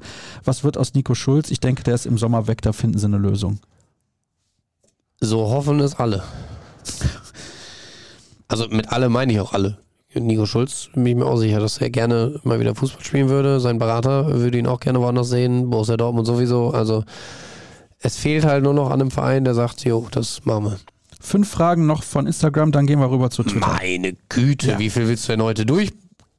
Ja, es kommt immer nur darauf an, wie lange du antwortest. Was macht Armin Reutersson anders als seine Vorgänger bezüglich der Standards? Anscheinend eine Menge. Anscheinend eine Menge, ja. Er ist ja sehr akribisch. Ähm, war da auch, glaube ich, in Frankfurt äh, federführend äh, für diesen Bereich zuständig und macht das jetzt eben auch bei Borussia Dortmund. Das konnte man im Trainingslager sehr, sehr gut sehen. Also er schnappt sich dann auch äh, jeden einzelnen Spieler, zeigt ihm ganz klar die Räume auf, in die er starten muss wo der Ball hinkommen muss, mit welcher Verzögerung vielleicht eingelaufen wird. Das war sehr interessant zu sehen. Und ähm, offensichtlich hat er irgendwas an sich, das er es dann auch in die Köpfe der Spieler befördern konnte und nicht nur ähm, es äh, an den Spielern dann abgeprallt ist.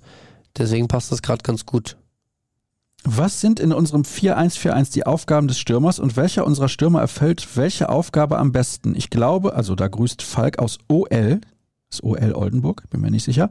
Auf jeden Fall glaube ich, dass die Bezeichnung Wandspieler, die du eben benutzt hast bei Aller, genau die Aufgabe ist im 4-1-4-1, die der Stürmer hat. Und das macht er natürlich von allen mit Abstand am besten. Das macht er von allen am besten, definitiv. Du brauchst jetzt nicht zwangsläufig einen, der sofort tief startet. Dafür hast du dann deine schnellen Außen mit Adeyemi, mit, mit Malen, mit Gittens, auch mit Brand, ähm, die das dann lösen, um die tiefen Räume zu besetzen. Und ähm, wie er Bälle festmacht, wie er Bälle auch aus der Luft holt, das ist ähm, mit Sicherheit äh, deutlich besser, als es Yusufa Mokoko macht, der dann eben vielleicht eher in einem ähm, 4-2-3-1-System, wo es dann doch mehr auch um die um das Zusammenspiel mit dem Zehner geht, weil er sich mehr fallen lassen muss ähm, und dann auch äh, in die Tiefe starten zu können. Da ist er dann, glaube ich, eher derjenige, der so die Vorteile hat. So, euer Lieblings-BVB-Spieler der 90er, meiner war Jürgen Fußballgott Kohler, meiner war Stefan Chapuisat und deiner war Stefan Chapuisat. Auch? Ja, ach, war mein ja. erstes Trikot. Oh, stark. Das ist nicht schlecht. Hallo, bester Podcast. Wie geht der BVB mit Zunahme von Rasierklingen und Eisenstangen um? Uh. Hab ich jetzt keinen direkten Einblick, inwiefern man ähm, dagegen vorgehen kann. Ich bin mir aber sicher, dass äh, der BVB alles daran tun äh, oder alles tun wird, alles daran legen wird, ähm, das so gut es geht einzudämmen, beziehungsweise komplett abzuschaffen. Nur du wirst diese Idioten, ich nenne sie jetzt einfach so, weil es ist nichts anderes, ähm, sie sind nichts anderes, du wirst sie nie ganz einfangen können, vermutlich. So also traurig das ist. Eine Eisenstange mit ins Stadion bringen, das ist schon schwer. Bei Rasierklingen, da sage ich, wie soll man es kontrollieren? Ja, also, also da gibt es immer Mittel und Wege, bin ich mir sehr sicher. Ja. Ja. Stimmt es, dass Reus auf 6 Millionen Euro verzichten soll und eine. Nee, und wie lange würde der neue Vertrag laufen? Ein Jahr wahrscheinlich erstmal. Ich bin mir sehr sicher, nach den Informationen, die wir haben, dass es sich um einen Jahresvertrag handeln würde, was ähm, da gerade zur Diskussion steht. Und natürlich, ob es jetzt genau 6 Millionen sind, kann ich nicht bestätigen, aber ähm, es geht schon darum, dass äh, Marco Reus zu deutlich geringeren Konditionen hier in, in Dortmund dann ähm, spielen müsste. Ähm, und dann muss man schauen, inwieweit er dazu bereit ist, ob er das noch machen möchte. Das wird ähm, dann aber auch sicher in den, in den kommenden Tagen, kommenden Wochen entschieden. Sehr gut. Dann haben wir jetzt die Chance, rüber zu gehen. Eine Frage muss ich mir noch notieren. Die muss ich gleich bei Instagram nochmal raussuchen. Jetzt musst du dich ja fast schon kurz fassen. Ja, das Hat Kevin so Pinnow in der Soccerhalle ernst gemacht oder ist da noch Luft nach oben? Für einen, der als Jugendlicher mal fast beim BVB gelandet wäre, war es recht wenig. Also, ich fand mich grandios im Zusammenspiel mit äh, Jürgen Kors. Ich habe das sehr, sehr gut gemacht. Die habe ich auch den einen oder anderen aufgelegt. Also ich würde schon sagen, das war eine grundsolide Leistung, ohne mein Maximum erreicht zu haben. Aber ich wäre ja auch nie fast beim BVB gelandet, sondern fast beim VW Bochum. Ich habe nur gegen den BVB gespielt. Mhm. Moin, ihr zwei. Immer wieder lese ich, dass dem Ivora Wilfried Saha unter anderem auch der BVB als Transferziel nachgesagt wird. War der jemals was, äh, war da jemals was dran? Nächste Saison ist der ablösefrei. Ein geiler Kicker. Ich würde mich riesig über ihn freuen. Was sagt ihr? Grüße aus BRV. Ist das Bremerhaven? Dann würde ich gerne mal wissen, passt der jetzt überhaupt noch? Ich glaube nicht. Ich glaube nicht. Ich glaube auch, dass er nie so richtig gepasst hat. Ähm, der passt allein schon vom Gehaltsgefüge nicht. Da bin ich mir sehr sicher, ähm, dass er in der Premier League äh, so viel verdienen wird, dass Borussia, Dortmund, Borussia Dortmund ihm das nicht äh, bieten können wird. Und ähm, Deswegen selbst bei einem ablösefreien Abgang ich nicht glaube, dass dieses Szenario ähm, so kommen wird und dieses Gerücht auch in den vergangenen Jahren immer wieder aufgekommen ist. Es war aber, glaube ich, nie so heiß, wie man vermutet hat. Markus hat Verbesserungsvorschläge. Über das letzte Spiel sprechen. Das haben Hammer. wir ja eben gemacht. Mir haben die KMD-Folgen zur EM 2020 gut gefallen. Sie haben nach den Spielen immer die Taktik im Spiel, auch mal Einzelrollenaufgaben und die taktischen Umstellungen beider Mannschaften genauer analysiert das für den BVB. Ich weiß nicht, ob das unsere Zielgruppe insgesamt so begeistern würde, wenn wir zu sehr ins taktische also in Detail Teilen, gehen. In Teilen machen wir das ja. Also man muss ein gesundes Mittelmaß finden. Mhm. Dann schreibt er kein Vorgeplänkel. Das ist doch kein Verbesserungsvorschlag. Er schreibt nämlich. Die einen sagen so, die anderen so. Nee, er schreibt nämlich keine Timestamps bei Spotify. Okay, das mag so sein. Während des Autofahrens, Joggens oder Kind ins Bett bringen ist Vorspulen nicht möglich. Warum? Ja, das ist wahrscheinlich möglich, aber er weiß ja nicht wohin. Deswegen ist es Ja, ich sag ja immer so grob 10 Minuten. heute waren es 12, 15. Schreibt, mir ist ehrlich gesagt egal, was ihr gerne esst oder bereist. Ich bin für den BVB hier. Das ist Pizza. der RNBVB-Pod. Nein, Markus, wir meinen das nicht böse. Aber es gibt sehr, sehr viele Leute, die es auch extrem lustig finden und es ist ja auch ein bisschen was Unterhaltendes. Also Ich finde, äh, man könnte sich ja vielleicht darauf einigen, dass das Vor Vorgeplänkel trotzdem sportlicher Natur ist. Also wenn wir darüber sprechen, was ist unser Lieblingsstadion, wer hat die beste Wurst und so, das finde ich auch cool. Aber ob wir jetzt darüber diskutieren müssen, welche Eissorten wir... Aber ich, wer bin ich, dass ich Sascha Start hier in Frage stelle? hast du das? Nein, natürlich. Ach, guck mal, da kommt der Chefredakteur. Ja, Das ist das doch super, da- das ein Timing. Hallo, hallo. Jetzt kommt er zurück. Aber er kommt nicht rein. Wir sind mitten in der Aufnahme. Mal gucken, ob er reinkommt. Er kommt rein. Er kommt rein und jetzt ist er gleich auch im Bild in der Aufnahme. Er hat ja gestern schon eine Live-Show gestürmt, deswegen... Und da äh, kann ich mal nachfragen, ist das jetzt so, ich habe gehört, hier im Haus duzen sich jetzt alle? Oh, er übernimmt sogar kurzfristig. Das finde ich sensationell. Wolfram Kiewitz. Also hallo, ja, wir haben uns gestern auf du geeinigt, ist richtig, ich bin Wolfram, ne? Ja, ich bin Sascha, das ist Kevin. Ja, das Kevin, du, du kannst auch Wok zu mir sagen, Ja. also das ist das Kürzel. Ähm, und das ist auch ähm, quasi wie ein zweiter Vornamen, weil selbst meine Kinder nennen mich Wok. Meine Frau auch, wenn sie Wolfram sagt, wird's schwierig. Also insofern, ja, ähm, es ist ein Angebot, ähm, das, ähm, und wir haben halt gemerkt, dass wir dadurch auch, dass wir viel international Kontakte haben und in Gruppen sind, wo sich vorher auf Du geeinigt wird und es ein bisschen auch crazy ist, ne, wenn man dann mit Kolleginnen und Kollegen, mit denen man sich sieht, in, in Workshops sitzt und dann duzt man sich und dann geht man wieder raus und sieht sich, ist alles bekloppt. Und ich denke, dass es für ein Medienhaus, das äh, versucht, äh, sich wirklich konsequent digital aufzustellen und gute Kundenbeziehungen zu haben, dass man den Printleser ähm, weiter sieht, aber dass man, dass es zur Unternehmenskultur, dass es einfacher ist, ähm, sich auf Du zu einigen. Und wichtig ist auch, wer das nicht möchte, kann auch weiter mit einem sehr herzlichen Sie rechnen. Respekt ist auch keine Frage von du oder sie, sondern wie man miteinander umgeht. Danke, Wok, dass du kurz reingekommen Ja, bist. gut, Ja, aber hier kannst du an geht's der doch- Stelle so sagen, oder? Aber hier geht's doch eigentlich, ist das hier nicht ein schwarz-gelber Talk oder Ja, ja. so? Geht's ja. hier nicht um Fußball? Ja, wir sprechen auch über Fußball, aber wir sprechen auch zum Beispiel, Lilian sitzt da gerade, sitzt da gerade, sag ich schon, steht am Drucker, hört uns anscheinend nicht. Nee. Sprechen auch immer die Leute an, die hier vorbeilaufen. Das Okay. hatten wir allerdings noch nie, dass jemand reingekommen ist und hat sich einfach von meinem Gesprächspartner das Headset genommen. Finde ich aber gut, weil das ist der beste Part der heutigen Sendung. Muss Ja, ich das kann man sagen. ja noch nicht wissen, wir sind ja noch gar nicht fertig. Ne? Ja, also wie, so, also äh, wie, wie, wie, wie blickt ihr auf das ähm, Spiel am Freitag? Habt ihr wahrscheinlich schon alles gesagt? ne? Nein, Also, nein? da sind wir noch lange nicht. Wir haben noch erst eine Okay. Stunde. Also, so, also für mich stellt sich ja erstmal die Frage, wie komme ich da eigentlich hin? Oh, warum? Ja, aber es, es, es wird gestreikt, äh, der, Ah, ja, und okay. ähm, also ich denke schon, dass es ähm, für die, die Fans nicht einfach wird, ins Stadion zu kommen, 20.30 Uhr, Berufsverkehr abends, ähm, Leute wollen früher da sein und die, die Busse und Bahnen fahren nicht. Also man, äh, ich, ich erwarte erstmal Autochaos rund ums Stadion. Ähm, und ähm, also ich werde im Stadion sein und ich freue mich auch drauf. Und mein Plan ist von hier aus der Innenstadt zu Fuß ins Stadion zu gehen, so was vielleicht auch nicht schlecht ist und kann man auch zwischendurch mal anhalten und so und vielleicht schon Bier trinken, so, aber ähm, also ich glaube, das wird ein, ein Thema drumherum, ja und dann äh, fußballerisch wird es ja wahrscheinlich auch ganz spannend, weil es kein einfaches Spiel wird, aber das ist natürlich etwas, was ich euch Experten überlasse. Aber ich wollte gerade sagen, es ist eben mehr Expertise reingekommen, als gerade eben schon da war, oder? Er hat zum Glück gerade kein Headset. Das finde ich ist eine sehr Okay. formidable Situation. Absolut. Also wir, Ja. können, wir können, wir können über Kevin reden. Ne? Er Ja, kann, gut, er machen. kann uns jetzt hier hören oder so, aber ähm, er kann sich nicht wehren. Das ist der Ja, Vorteil. ne? ja, genau. So gefällt mir das eigentlich relativ gut. Vielleicht sollen wir Ja. das öfters machen. Ähm, ja. Drückt Drückt wurde gerade gemutet. Also ich übergebe jetzt hier wieder äh, an den, den Experten und wünsche euch alles Gute. Ja, vielen Dank. Das hat doch wunderbar funktioniert. Tatsächlich, das haben wir so noch nie gemacht und war eine Premiere hier im BVB Vodcast der Ruhrnachrichten. Ich hoffe, ihr hattet beste Unterhaltung in dieser Situation. Ich bin wieder da. Ja, wunderbar. Jetzt können wir ja auch wieder ein bisschen ins Detail gehen. Da wurden wir tatsächlich unterbrochen. Da hatte ich nicht mit gerechnet. Wahnsinn. Ich auch nicht. Hätte ich mal.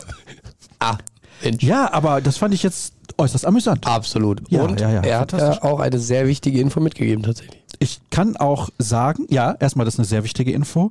Ich finde natürlich das Kürzel Wok wunderbar. Ich esse gerne asiatisch. Von daher, Lädst du mich gleich ein auf Nee, ich habe einen Termin. Ich habe einen Interviewtermin. Mein, meine es tut mir leid. Es tut mir leid. Tja, So, ich hätte dich pass auf. Du musst dich jetzt ein bisschen kürzer halten Ja, bei den okay, alles Antworten. Weil wir werden sonst ganz, Ramasama. ganz viele sowieso nicht beantworten können. Schaffen wir alle nicht. Mal eine Frage außerhalb des BVB. ja, Oh, aber ich finde es interessant. Ich finde es interessant. Jetzt warte doch mal ab. Wie seht ihr es zum Beispiel beim Sport 1 Doppelpass? Dass sich fast alles um den FC Bayern dreht, auch wenn es andere Mannschaften besser machen. Und denkt ihr, dass es auch mal möglich wäre, dass Sebastian Kehl dort anruft, wenn es zu negativ dem BVB entgegengesprochen wird oder wie auch immer? Ich habe es grammatikalisch hier nicht ganz Ich würde es Kette bekommen. ausschließen, dass Sebastian Kehl Absolut. Uli Hoeneß live übers Dopa anruft und sich beschwert. Dopafon, fantastisch. Also, nein, das wird Sebastian Kehl nicht tun. Was gibt's Neues in Sachen Nabi Keita? Ist er wirklich auf der Liste? Wer soll denn dieses Gehalt bezahlen? Und der ist auch ständig verletzt. Ja, Aber ist eigentlich ein geiler Zocker. aber ich sag mal so, auf der erweiterten Liste steht er durchaus drauf. Ist er ablösefrei im Sommer? Mhm. Ähm, ist nicht ganz so uninteressant, würde ich mal sagen, aber jetzt auch nicht unbedingt Top-Favorit. Ähm, aber es gibt natürlich viele Namen, mit denen Borussia Dortmund sich beschäftigt, beschäftigen muss, weil man ja in dieser Causa Bellingham eben auch noch gar nicht weiß, wie es weitergeht. Ähm, Im Winter ist er auch schon mal aufgetaucht. Im Sommer wird er wieder auftauchen auf dieser Liste. Aber da stehen auch noch viele andere drauf. Hallo, ihr Podcast-Pyrotechniker. Zwei Fragen, die zweite haben wir eben schon beantwortet. Was war da los mit Wolfs Herznotfall? Wird so etwas nicht bei den Routine-Checks erkannt? Naja, das kann ja auch Ja, danach jederzeit, passiert auf, sein. jederzeit auftauchen. Und Ja, äh, kann man nur froh sein, dass es so früh eben diagnostiziert wurde und man dann gehandelt hat. Persönliche BVB-Frage. Ihr könnt in der Zeit zurückreisen. Ich entschuldige die Erkältung des Kollegen. Welches verpasste BVB-Spiel würdet ihr gerne live vor Ort verbringen und verfolgen und warum? Grüße aus der Fußballhochburg KR. Ich würde gerne das Duell Borussia Krefeld Dortmund gegen Bayern München 2012 im Stadion leben, wo Roman Weidenfeller den Elfmeter von Arjen Robben hält und Robert Lewandowski den Ball mit der Hacke zum 1 zu 0 Sieg ins Tor befördert. Da lag ich nämlich immer wieder im Krankenhaus, hatte eigentlich Karten für dieses Aber Spiel. wann bist du eigentlich nicht krank? Das war nach einem Autounfall, da ist mir jemand mit 70 Sachen hinten in meine Karre gefahren und äh, dann bin ich mit äh, Wirtschaftlicher Totalschaden bei dir? Äh, ah, ja, bei mir sowieso. Bist du auch noch der, äh, ich kann das Wort nicht sagen, aber du bist derjenige, der auf jeden Fall von hinten genommen wurde, weil das geht gar nicht an. Du hast Ja. einen wirtschaftlichen Totalschaden, aber kannst nichts dafür. nee. Sowas kotzt mich an. ja, es kotzt So. mich an. Ja, aber nee, da wäre ich gerne, gerne im Stadion gewesen. Ich konnte dann damals, ich weiß gar nicht, wer das übertragen hat oder zusammengefasst hat, war das noch Ransat 1? Ich weiß es gar nicht. Ich glaube Danke. ja. Da habe ich das auf diesem, also wirklich sehr kleinen Fernseher im Krankenhaus gesehen. Nee, warte mal, 2012? Ran, echt? war das nicht noch Keine Ahnung, die Zusammenfassung gucke ich nicht. Ja, ich 2012? musste ich ja. Ah ja, keine Ahnung. Die, also Sky hatten die damals noch nicht. Sportschau. Im, nee, das war aber ein, das war ja ein Samstagsabendspiel oder so. Sportstudio. Ich ist ja auch völlig Wumpe. Auf jeden Fall habe ich auf diesem kleinen Pizzels-Fernseher gucken müssen. Und da kam schon eine krasse Atmosphäre rüber, deswegen wäre Entschuldigung, cooler. aber du kannst doch nicht ernsthaft bei dem Spiel, also das Spiel, warst du beim Spiel gegen Malaga? Nee. Siehst du, da habe ich direkt eins aus der Hüfte geschossen, wo ich sage, das ist doch tausendmal geiler gewesen. Weiß ich gar nicht. Also, Oh, das ja. war das vorentscheidende Spiel für die Meisterschaft. Glaub mir, ich bin dabei gewesen. Ja, das gut. war überragend. Aber ich habe Malaga in Badeshorts mit Bier in der Hand im Pool in Amerika schauen können. War jetzt auch nicht Mit so. Joe Hart? Nee, das war zwei, zwei, drei Monate spät. So, jetzt, ich nehme Champions League Finale 1997. Da war ich sechs. Das Das ist mir doch scheißegal. Es geht ja darum, wenn ich in der Zeit zurückreisen könnte, ist ja in Ordnung. ist ja egal, wie alt ich dann in dem Moment gewesen bin, sondern mit Ach so, meinem ja, gut, aktuellen dachte Alter schon reise zurück. ja. Ach so, ja gut, das ist mir auch egal. Nehme ich auch das Champions League Finale 97, da war ich 17. Mach weiter, komm. Ja, wir haben noch viele Fragen und keine Antworten. Besteht noch die Chance, mit Guerrero oder Dahut zu verlängern, wenn sie überragend gut spielen? Nein, Dahut wird Also fast ja, gar nicht mehr spielen. also Guerrero, Bei ja. Guerrero äh, gäbe es da immer noch ein Hintertürchen, aber Fall. bei der Hut hat man ja jetzt relativ klar gemacht, ähm, dass das äh, zu Ende geht im Sommer. Wer von euch wird denn Klavi ersetzen? Bin schockiert, dass er euch verlässt. Ich wünsche ihm alles Gute und hoffe, er bleibt. Ihr bleibt alle genauso geil wie bisher. Jede Woche Pflichtprogramm. Vielen Dank für diese nette Nachricht und ja, jetzt müssen wir natürlich drüber sprechen.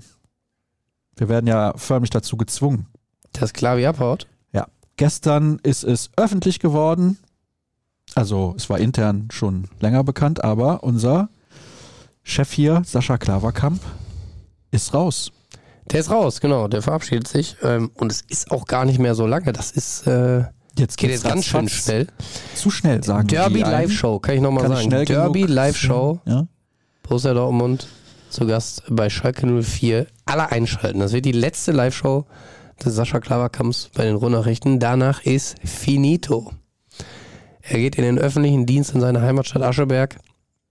Wir werden ihn alle sehr vermissen, wünschen ihm aber natürlich persönlich, beruflich alles Gute und werden seinen Weg sicher weiter verfolgen, genauso wie er unseren verfolgen wird. Da bin ich mir sehr sicher, dass wir weiter in Kontakt bleiben. Und Wer noch ein paar Anekdötchen zu ihm sehen möchte, dem sei der Talk nochmal ans Herz gelegt. Schaut also nochmal rein. rn.de slash bvb. Die letzten Minuten äh, gehörten Sascha Klaverkamp, das völlig zu Recht. Da hat Wok übrigens auch die Live-Show gecrashed, deswegen habe ich das vorhin mal kurz reingeworfen ähm, und sich nochmal bei, bei Klavi verabschiedet. Wir werden das auch nochmal alle in großer Runde tun. Wird, glaube ich, sehr emotional. Oh ja, nächste Woche wird es dann auch emotional. Da gibt es den Live-Podcast vor Publikum mit Präsident Reinhold Lune und das, Entschuldigung, Was eine Überleitung. ist auch der letzte von Sascha Klaverkamp. Ja, von daher freue ich mich schon sehr darauf. Unten in unserer Lounge, es gibt noch ganz, ganz, ganz, ganz, ganz, ganz wenige Restplätze. Sascha.start.ruhrnachrichten.de Schreibt eine E-Mail. Ich habe einigen von euch noch nicht geantwortet. Macht euch keine Sorgen, ihr habt die Plätze sicher. Von daher ist das gar kein Problem. Ich werde mich sehr bald bei euch melden und ihr wisst ja, wo ihr hinkommen müsst. Aber es wurde auch gefragt, welchen BVB-Redakteur würden wir gerne wegen Erfahrung und Networking für die Redaktion verpflichten? Und dann sage ich natürlich Sascha Klaverkamp. Stark. Wie Ja, nimmst du? Sascha Klaverkamp. Ja, Ey, ich kann ja gar keinen anderen. ja, natürlich. Also wenn wir einen halten könnten, dürften, dann Sascha Klaverkamp. Damit wir nicht nächste Woche dann heulen beim Podcast vor Publikum, an dieser Stelle nochmal vielen Dank, Klavi. War eine tolle gemeinsame Zeit. Wir haben noch ein bisschen was zusammen auf die Beine zu stellen in den nächsten zehn Tagen, aber finde ich kacke. Finde ich auch kacke. Äh, unsere Zeit war deutlich kürzer. Es waren jetzt nur anderthalb Jahre, aber du warst derjenige, der das Vertrauen in mich gesetzt hat, zusammen mit dem Verlag und hast mich zum BVB-Reporter gemacht, hast mich persönlich damit sehr, sehr glücklich gemacht. Ich bin froh, hier gelandet zu sein, diesen Job ausüben zu dürfen. Und es war immer sehr, sehr schön an deiner Seite. Du warst ein toller Chef. Mach weiter so. Puh, so. Jetzt aber nochmal zum Sportlichen. Wie sieht die Perspektive gegen RB Leipzig aus? Ich kann mich an die Hinrunde erinnern und der BVB hatte nicht den Hauch einer Chance. Es wird eine entscheidende Woche mit RB, Chelsea und dem Derby. Was passiert, wenn wir das auch alles gewinnen sollten? Boah, ja, und hier wird gefragt, was werden die entscheidenden Punkte im Spiel gegen Leipzig? Auf was kann man sich während des Spiels freuen, beziehungsweise worauf sollte man achten? Ich glaube, die ähm, Variabilität äh, von RB Leipzig ist äh, deren Schlüssel, gerade so im Zentrum. Spielen sie da so ein 4-2-2-2, was aber äh, während des Spiels in alle Richtungen äh, sich wenden kann, dass du plötzlich Außenspieler hast. Mit, ähm, ja, jetzt ja auch wieder ein Kunku, der zumindest gegen Frankfurt ja auch schon wieder 30 Minuten gespielt hat. Mit Forsberg, mit Schoboslai, mit Leimer, Schlager. Also da sind sie extrem gut besetzt und äh, eben flexibel. Das ist, glaube ich, so die Schlüsselachse im Spiel, da das Zentrum dicht zu bekommen für Borussia Dortmund. Und dann glaube ich aber schon, dass man im eigenen Stadion ähm, in der aktuellen Verfassung mit den aktuellen Basics, äh, die man sehr regelmäßig sehr gut abrufen kann, äh, sehr gute Chancen gegen RB hat und damit auch gegen Ex-Trainer Marco Rose. Adeyemi fit für die Einwechslung gegen Chelsea? Er selbst hat ja vor dem Hoffenheim-Spiel bei Sky gesprochen und gesagt, er, wenn er da überhaupt spielen äh, kann, dann muss er zu 100% fit sein. Und ich persönlich äh, würde das anzweifeln, dass es bis dahin reicht. Wir drücken die Daumen. Vielleicht ähm, gibt es eine Wunderheilung und er ist doch schon wieder dann komplett zurück. Aber es wird, wird eine ganz enge Kiste. Ich glaube, das ist Derby dann schon wieder realistischer. Hier werden ein paar Vorschläge gemacht. Es wird nochmal Lob gesendet von der Bremer Brücke, was den Podcast mit Gerd Kolbe angeht. Da gibt es auch einen kleinen Wunsch. Das versuche ich auch mal in die Wege zu leiten. Ist nicht immer ganz so einfach zeitlich. Mit welcher Begründung hat Florian Gröger für den letzten Podcast abgesagt? Er wurde gar nicht gefragt. Florian Gröger braucht aber für seine Absagen auch generell nie Begründung. Hm, kann nicht. Also nein. Nein ist einfach die Nein, Antwort. So. nö. Bist du nächste Woche beim Podcast dabei? Nein, Punkt. Ja, okay, alles klar, wäre das geklärt. Wir können gar nicht alle Fragen beantworten. Deswegen habe ich eine Bitte fürs nächste Mal. Ich wusste nicht, dass das jetzt so ausufern wird. Ich wusste es nicht. Über 100 Nachrichten bekommen. Erstmal nochmal herzlichen Dank dafür, dass ihr euch so rege beteiligt. Ich finde es sensationell.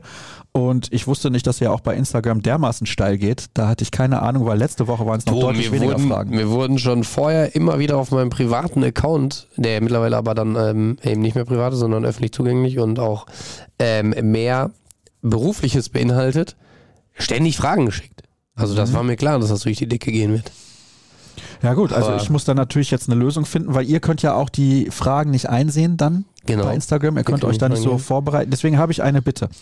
Für diejenigen, die Twitter haben, schreibt bitte bei Twitter und ich würde mich sehr freuen, wenn ihr es bei einer Frage belassen würdet. Bei Twitter könnt ihr auch sehen, was haben andere Leute schon für Fragen gestellt. Also wenn dann zehn Leute fragen, wie sieht's aus mit den Transfers für nächste Saison, dann werden wir uns diesem Thema natürlich annehmen. Aber wenn da unterschiedliche Arten von Fragen mit dabei sind, freuen wir uns natürlich auch sehr. Wir haben jetzt schon wieder über eine Stunde, zehn Minuten miteinander gesprochen. Lass uns noch ein bisschen nochmal die ganzen Fragen mit reinnehmen. Wok hat das ja eben auch angesprochen, das Spiel gegen Leipzig am Freitag. Du hast jetzt auch gerade nochmal eine Frage dazu beantwortet.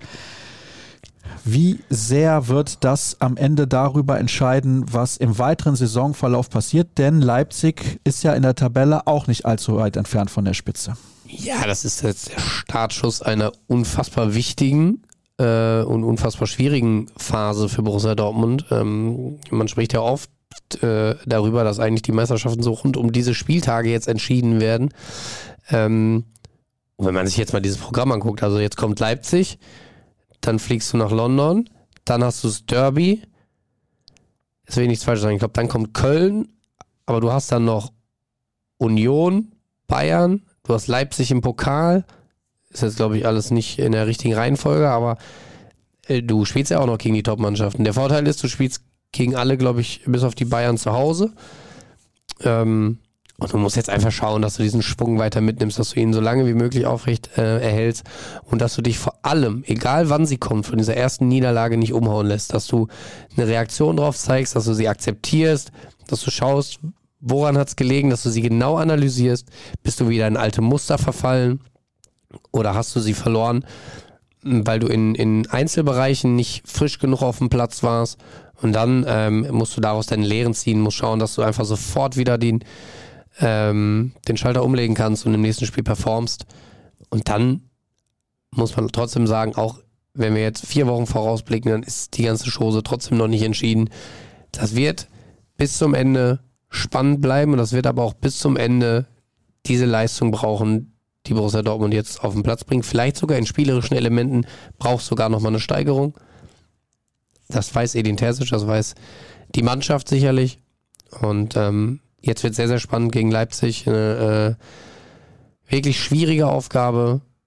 Vor allem, weil natürlich auch Marco Rose noch an der Linie steht, der vieles von dem, was jetzt gerade funktioniert, mit angestoßen hat, der eigentlich vielleicht auch so ein bisschen der Vater dieses ganzen Erfolges ist. Das ist jetzt vielleicht ein bisschen übertrieben, aber Edin Terzic hat vieles von dem übernommen, hat es verbessert, hat es besser in die Köpfe der Spieler bekommen.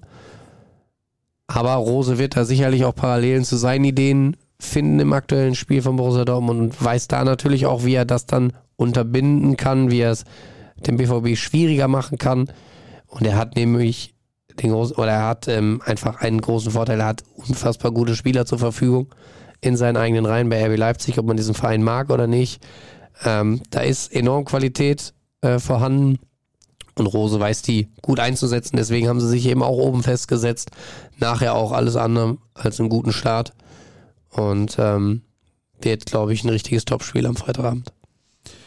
Sie überzeugen mich, weil sie auch einen breiten Kader haben und weil das mit Rose in Leipzig auch absolut harmoniert. Er hat das reingebracht, was ihnen vielleicht vorher auch gefehlt hat. Das passt wie die Faust aufs Auge. Er ist Man merkt, auch dass er in diesem RB-Kosmos also, auch, ja. auch groß geworden Ja, ist ja, mit. Salzburg, dass er weiß, wie Abläufe da sind und, und wie auch alles ineinander greifen muss. Das ist schon ein großes Faustpfand dann für ihn gewesen, da dann auch erfolgreich zu sein. Deswegen auch erfolgreicher vielleicht als seine Vorgänger, die vom reinen Trainerprofil vielleicht nicht schlechter waren, aber er eben diese Einblicke schon in Salzburg hatte. Ja, das funktioniert wirklich sehr, sehr gut. Wir haben jetzt eine Stunde 15 ungefähr, deswegen beenden wir das, glaube ich, an der Stelle, oder? Du, Ja, sonst sitzen wir ja noch locker eine halbe Stunde, wenn wir alles beantworten, was die Leute gefragt haben. Und ich muss ganz ehrlich sagen, ich bin nochmal, ich bin sehr begeistert, dass ihr euch so rege beteiligt. Ich empfinde das nicht als selbstverständlich, sondern ihr seid wirklich eine treue Fangemeinde, die sich hier jede Woche beteiligt und seid mir nicht böse, wenn wir nicht alle Fragen beantworten können. Es ist einfach nicht möglich. Wir hoffen, dass wir alle Themen entsprechend angerissen haben. Und ihr könnt gerne so, ich sag mal, zeitlose Fragen, die ihr diese Woche gestellt habt, auch gerne nochmal nächste Woche stellen. Das ist gar nicht das Problem. Also haut dann einfach die Frage raus. Und, ja, zum Beispiel eine ja. sehr gute Frage, die fand ich sehr interessant. Welcher Trainer in den vergangenen Jahren, ne anders, äh, wie die unterschiedlichen Trainer unsere Arbeit beeinflusst haben? Also ob es einfacher war, mit Lucien Favre zusammenzuarbeiten, mhm. beziehungsweise seine Aussagen zu verarbeiten oder die von Marco Rose, Edin Terzic, ist zum Beispiel eine Frage, die an Dirk oder Jürgen perfekt gehen kann. Ich bin jetzt mit anderthalb Jahren ähm, vielleicht nicht der perfekte Ansprechpartner, weil ich erst zwei Trainer kennengelernt habe, aber habe da ja schon Unterschiede kennengelernt. Und wenn die dann noch aus äh, Klopp-Zeiten, Favre-Zeiten, äh, Stöger, Bosch, wen haben wir noch alles? Ich weiß es gerade nicht, ähm, erzählen können, ist das, glaube ich, sehr interessant. Also die Frage unbedingt nochmal stellen, fand ich sehr gut. Ja, dann werden wir die sehr, sehr gerne besprechen. Und nochmal, herzlichen Dank für eure rege Teilnahme. Ihr könnt uns folgen bei Twitter at Sascha Staat und at Kevin Pinno, selbstverständlich. Das nächste Mal, wenn er hier ist, ist er kurz davor, wieder zwei, drei Monate Pause zu machen. Einen. Und ich mache auch keine Pause, ich kümmere mich um meine kleine süße Tochter. Mhm. Das sei dir auf jeden Fall von Herzen gegönnt, dass du Kollegen Schwein genau in der wichtigsten Phase der Saison einfach abhaust, empfinde ich als dermaßen asozial, also dass ich dich danach erstmal monatlich einlade. Und Champions League Finale bin ich wieder da. Was machst du am 27. Mai? Ich feiere mit Marius Wolf seinen Geburtstag. ja, okay. Ich feiere das Kleiner letzte, für den ja. schwarz-gelben Tor. Ja, da wird das aufgelöst. Mal. Ich feiere Saisonabschluss der BVB Handballfrauen. Letztes Spiel. Ist ungünstig terminiert, sollte der BVB an dem Tag deutscher Meister werden. Überdenken. Ja, gut. Geht nicht mehr? Ja, Achso, von der Liga terminiert, ja. Klar. Terminiert, willst du machen? Ja. Geht's für dich noch um was zu dem Zeitpunkt? Oder ist, sind Für die BVB Handballfrauen wird das einfach das letzte Spiel sein, wo sie Boah, wahrscheinlich Dritter werden. Einfach nie antreten. Mit Feier. ja. Das wäre der absolute Hammer, wenn die spielen müssten, wenn das draußen wirklich, also wenn da alles geht in Dortmund. Die kommen ja nicht mal zum Spiel. Die das sollten ja schon mal an. freitagsabends schon spielen. Wenn der BVB Meister werden kann, ja. sollten sie bei der Liga eine Sondergenehmigung beantragen, dass sie freitags schon spielen dürfen. Weil wirklich, da ist samstags dann in Dortmund, geht gar nichts. Du, ich glaube, da ist ein bisschen voller hier. Oh, das wäre der absolute Kracher. Wir freuen uns auf den 27. Mai, um mit Marius Wolf Geburtstag zu feiern und mit den Handballerinnen Saisonabschluss. Und ansonsten, danke für eure Zeit. Hat mir sehr viel Spaß gemacht, auch heute wieder. Kevin, werd wieder gesund. Danke, obwohl ich muss nochmal betonen, selten so eine schöne Stimme gehabt hier. Das müssen jetzt die Zuhörer beurteilen. Das stimmt. Ich hatte es jetzt. Also lieber krank oder lieber fit? In fast eine Stunde 20 auf dem Ohr und muss sagen, bin froh, wenn die Sendung gleich vorbei ist. Euch eine schöne Zeit. Folgt uns übrigens auch bei Twitter unter rnbvb. Nicht nur uns beiden, sondern natürlich auch dem Account von uns rund um Borussia Dortmund. Das war's für diese Und holt Woche. euch euer Abo, ja, Freunde. rn.de slash bvb. Abo. Nee, muss nicht gut sein. Das ist wichtig. Unser Abo ist wichtig. Nur da kriegt ihr alles, was wir liefern. Das und das ist korrekt. jede Menge und das ist vor allem richtig gut. Also. Gar kein Eigenlob an der Stelle, habe ich rausgehört. Du, meine Kollegen sind herausragend. Ah ja, alles gut. Wunderbar. Dann soll es das jetzt aber auch gewesen sein. Bis nächste Woche. Tschüss. Tschüss.